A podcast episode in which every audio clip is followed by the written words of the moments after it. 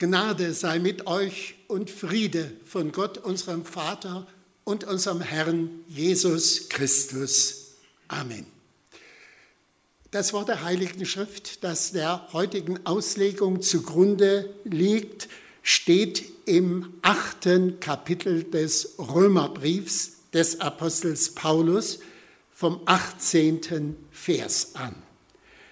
Dort lesen wir, ich bin überzeugt, dass dieser Zeit Leiden nicht ins Gewicht fallen gegenüber der Herrlichkeit, die an uns offenbart werden soll.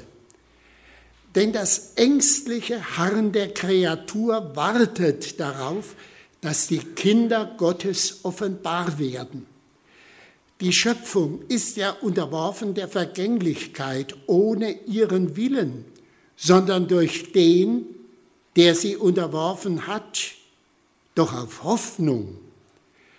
Denn auch die Schöpfung wird frei werden von der Knechtschaft der Vergänglichkeit zu der herrlichen Freiheit der Kinder Gottes. Denn wir wissen, dass die ganze Schöpfung hin zu diesem Augenblick mit uns seufzt und sich ängstigt. Nicht allein aber sie, sondern auch wir selbst, die wir den Geist als Erstlingsgabe haben, seufzen in uns selbst und schreien aus unserer Knechtschaft der Erlösung unseres Leibes entgegen. Denn wir sind zwar gerettet, doch auf Hoffnung die Hoffnung aber, die man sieht, ist nicht Hoffnung. Denn wie kann man hoffen, was man sieht? Wenn wir aber auf das hoffen, was wir nicht sehen, so warten wir darauf in Geduld. Herr, komme du in unsere Mitte, segne unser Reden, segne unser Hören. Amen. Ja, liebe Gemeinde hier auf dem Thomashof, ich freue mich wieder einmal in Ihrer Mitte zu sein und diesen Gottesdienst mit Ihnen feiern zu dürfen. Wir haben ja alle jetzt sehr neblige, trübe Novembertage hinter uns, die manchen von uns wohl etwas schwer aufs Gemüt schlagen. Da sehen wir auch das fallende Laub von den Bäumen, ein Zeichen auch der Vergänglichkeit aller Dinge. Doch schon die Natur scheint es gut mit uns zu meinen, es gibt ja auch etwas Erfreuliches an dieser ganzen Farbenpracht der, des fallenden Laubes. Und es bleibt ja nicht immer bei den nebligen, trüben Tagen. Es kommt ja auch einmal so die Sonne, so wie heute Morgen. Und auch dafür wollen wir nun so recht dankbar sein. Nun Hoffnung inmitten der Vergänglichkeit.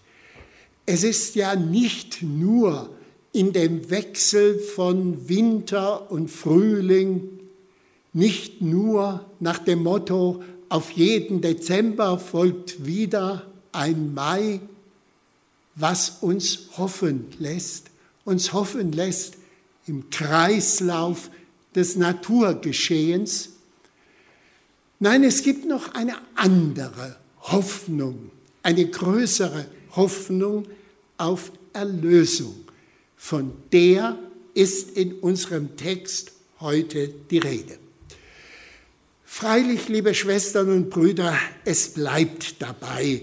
Das Ende des Kirchenjahres ruft es uns besonders eindrücklich ins Bewusstsein. Wir sind mit unserem Leben unterworfen dem Bann des Todes und der Vergänglichkeit alles Irdischen. Wir sind ausgesetzt der verführerischen und zerstörerischen Macht des Bösen, die ihr Unwesen treibt. Und wir sind in vielfältiger Weise hinein verstrickt in die Herrschaft der Sünde. Der Toten- oder Ewigkeitssonntag, wir begehen ihn uns heute in acht Tagen, ruft es uns besonders ins Bewusstsein, wir sind ausgesetzt dem Bann des Todes und der Vergänglichkeit.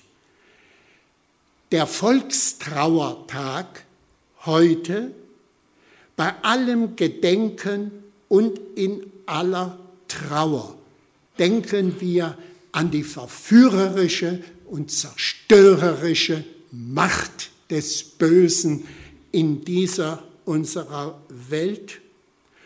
Und der Buß- und Bettag, er ruft uns in besonderer Weise ins Bewusstsein unsere vielfältige Verstrickung hinein in die Sünde. Unter all dem leiden wir. Wir alle können ein Lied von solchen Leiden singen. Gott sei Dank, Gott sei Dank, wir haben nicht den ganzen Weltschmerz zu tragen, der uns aufs Gemüt schlägt, aber ein Stück Leiden, davon kennen wir alle etwas. Und nun wird uns heute zugesprochen, mitten in dieser Welt des Leidens gibt es eine Perspektive der Hoffnung.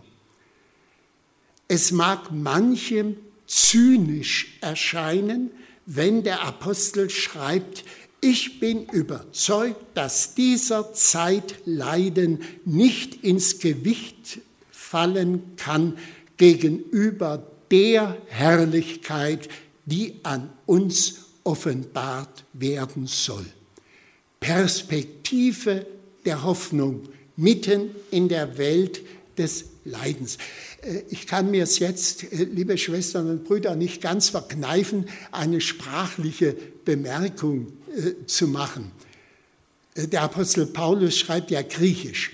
Aber die Bibel der frühen Christenheit war das Alte Testament, die hebräische Bibel. Und das Wort für Herrlichkeit, Kabot, das dort steht, hat eine doppelte Bedeutung.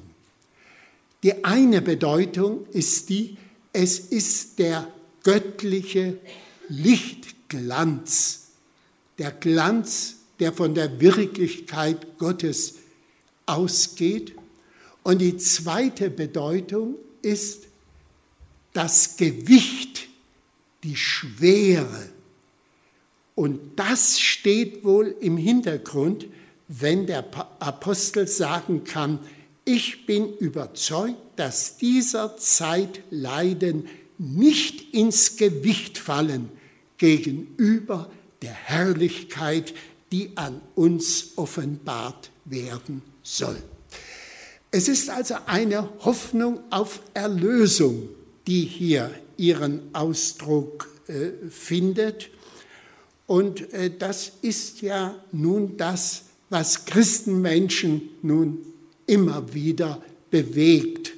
Oft war es so, dass ganz im Zentrum stand die Sorge um das eigene Seelenheil. Gott und Mensch, das große Thema der Bibel, Gott und die Seele, das Heil unserer Seele. Und dann die Sehnsucht, einmal entrückt zu sein, diesem ganzen Erdengetümmel mit all seinen Schrecknissen und Leiden. Entrückt, ja, wohin?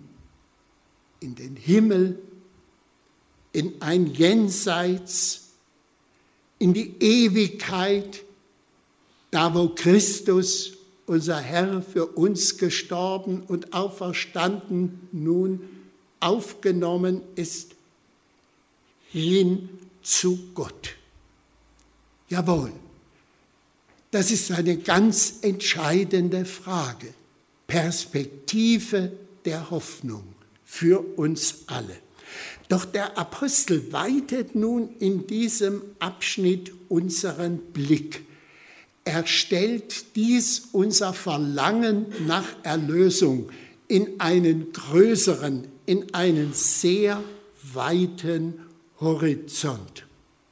Er macht uns deutlich, dass wir mit unseren Leiden und mit unserer Sehnsucht nach Erlösung in einer Schicksalsgemeinschaft, in einer Solidargemeinschaft mit der ganzen Schöpfung leben. Und ich glaube, es tut uns gut, dass wir uns immer wieder einmal diesen Blick weiten lassen, unser persönliches Schicksal in diesem großen Horizont sehen. Und da spricht er, der Apostel, von dem ängstlichen Harren der Kreatur, von einer unbewussten Sehnsucht nach Erlösung, die da sich zeigt. Und wir können es in einer doppelten Weise sehen. Zunächst einmal gehört zu dieser Schöpfung auch äh, unsere Menschheitsgeschichte, die Weltgeschichte, all das, wo hinein wir verstrickt sind. Wir denken daran auch heute gerade am Volkstrauertag.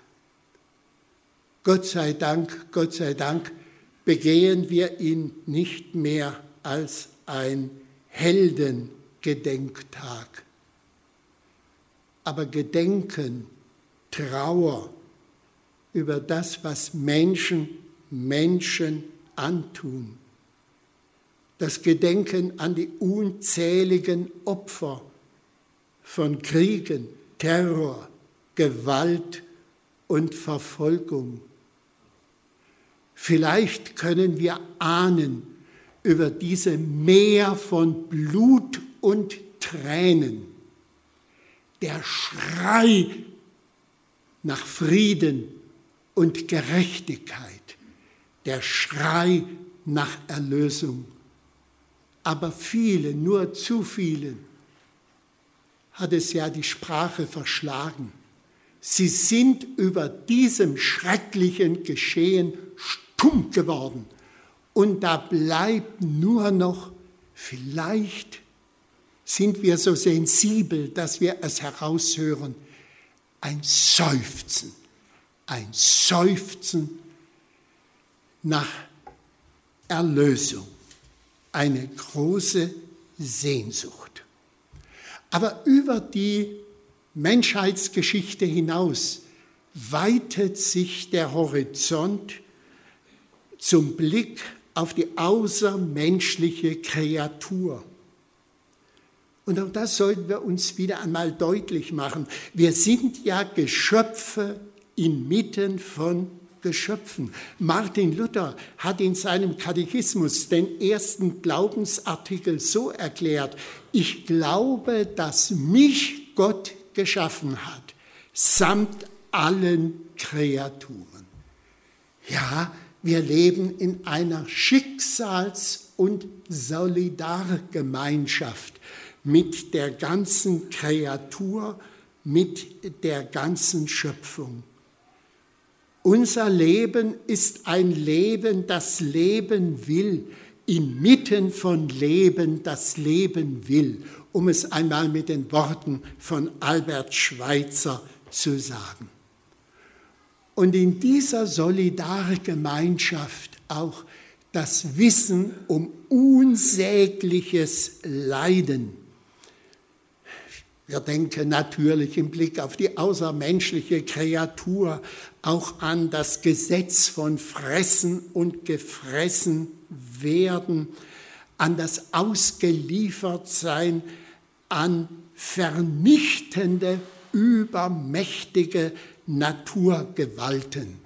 Aber wir denken, wenn wir von dem Leiden in der Solidargemeinschaft mit der Schöpfung sprechen, auch an das, was wir Menschen der Schöpfung antun.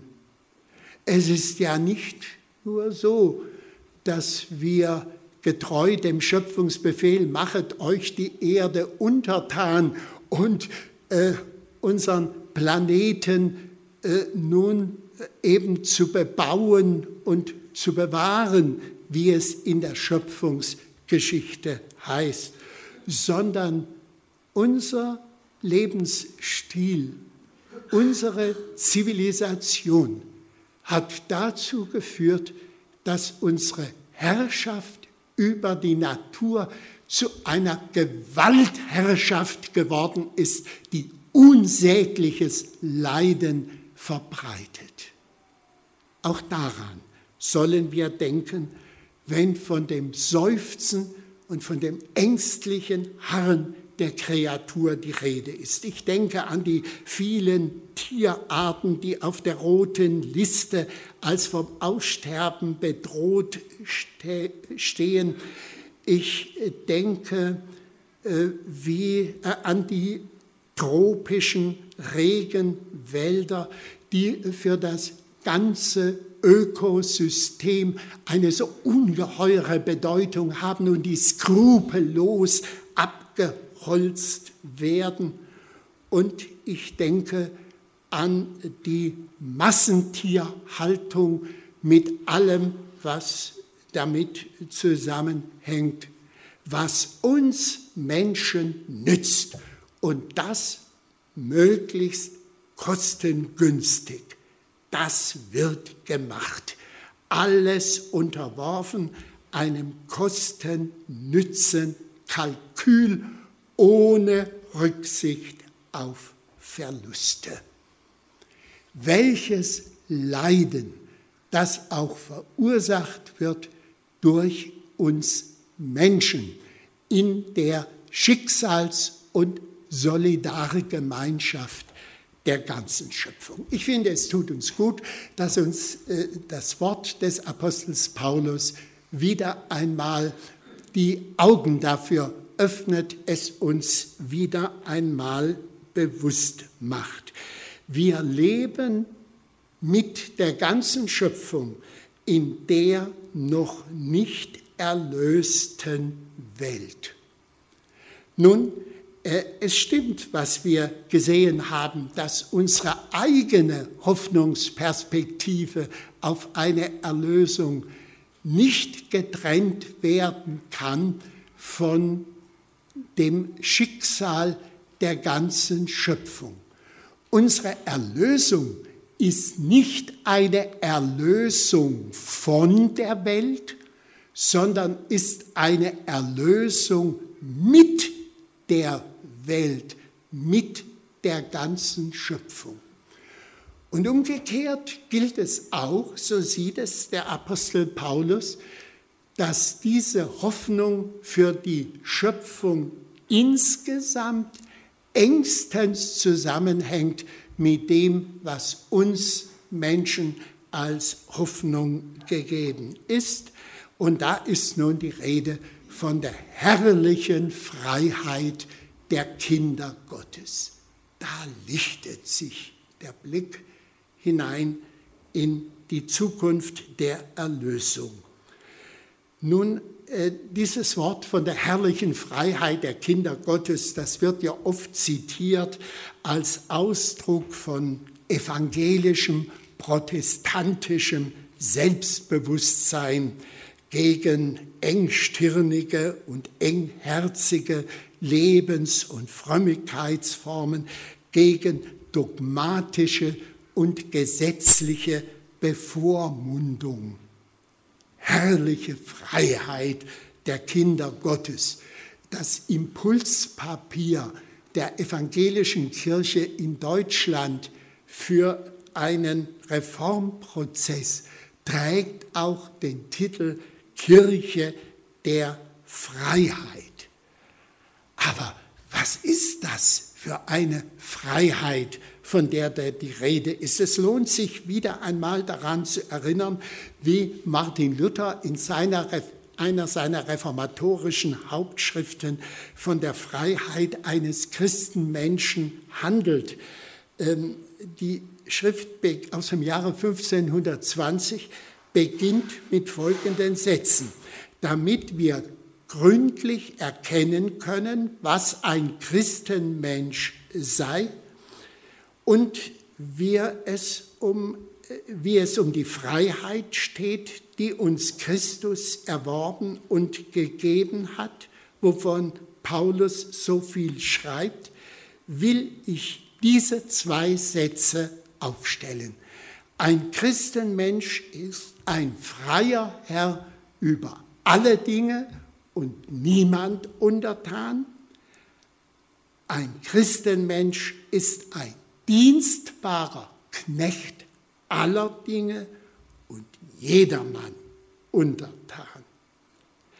Ein Christenmensch lebt nicht in sich selbst, er lebt im Glauben in Christus und er lebt in der Liebe mit der Liebe in seinem Nächsten. Die berühmte Doppelthese Martin Luthers zu der Freiheit eines Christenmenschen.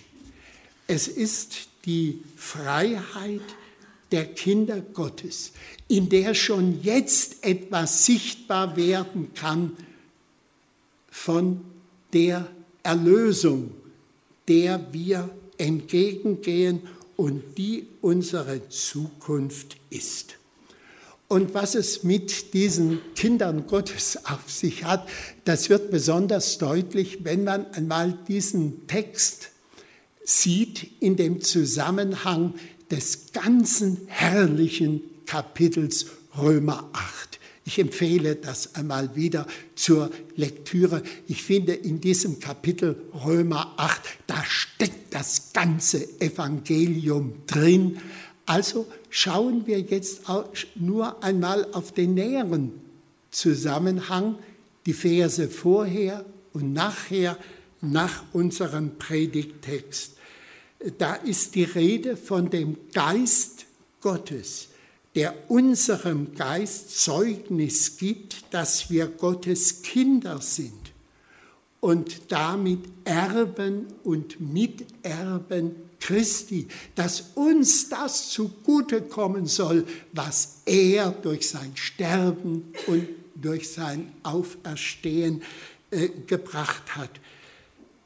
Ein Geist, der ein kindlicher Geist genannt wird, nicht kindisch, kindlicher Geist, der uns hilft zu rufen, aber lieber Vater der unserer Schwachheit aufhilft, wenn wir nicht mehr wissen sollen, was wir beten sollen, weil das Schicksal, weil die Ereignisse der Welt und unseres Lebens uns die Sprache verschlagen haben, da hilft dieser Geist auf mit unaussprechlichem Seufzen.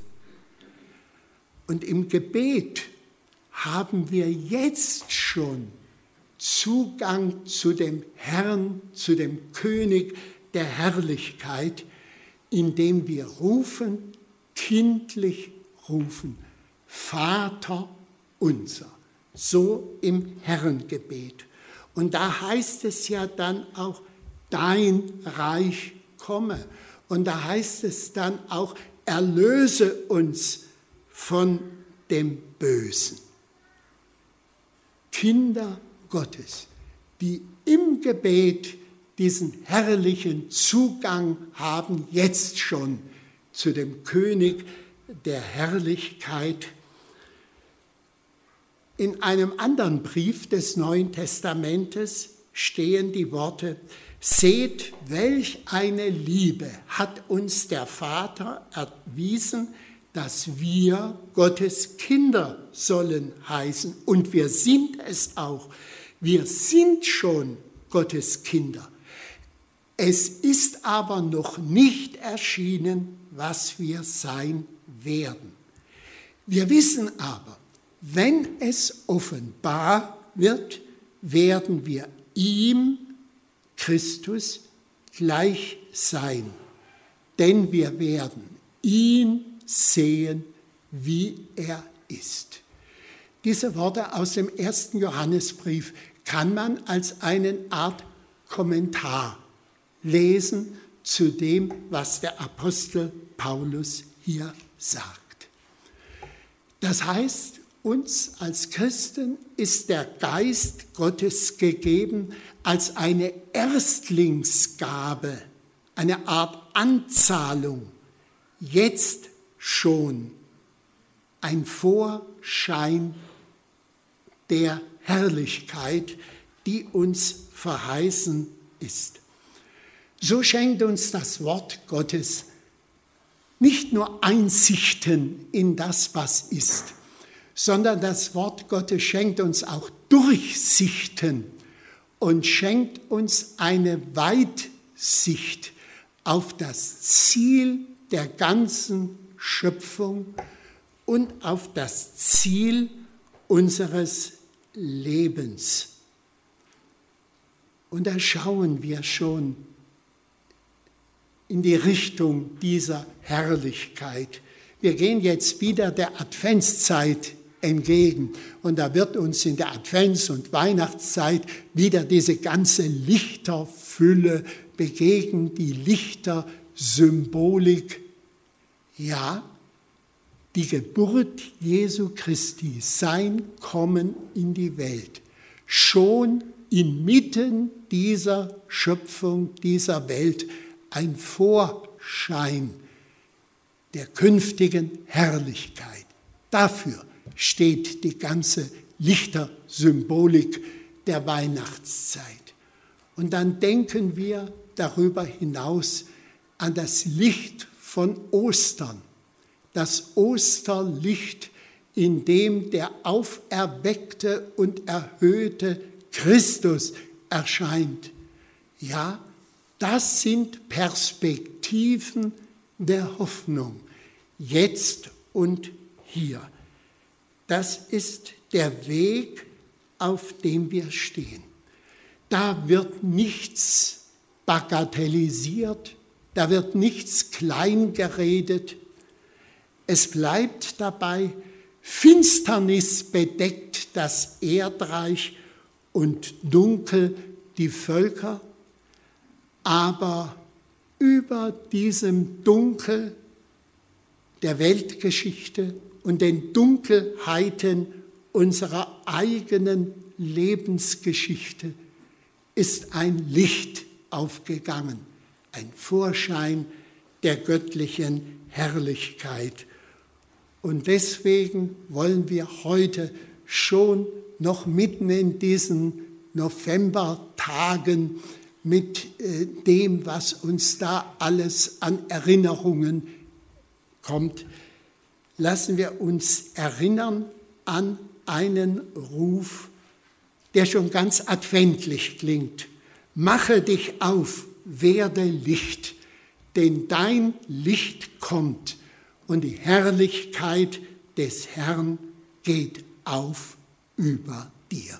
Ich denke, das ist eine Hoffnungsperspektive, die nun uns in die Lage versetzt, trübsinnige Gedanken und wehmütige Gemütsregungen einmal zu verscheuchen, damit uns der Blick frei wird auf die Zukunft, die Gott uns zusammen mit der ganzen Schöpfung zugedacht hat. Amen. Und der Friede Gottes, der höher ist all, all unsere Vernunft, bewahre eure Herzen und Sinne in Christus Jesus. Amen.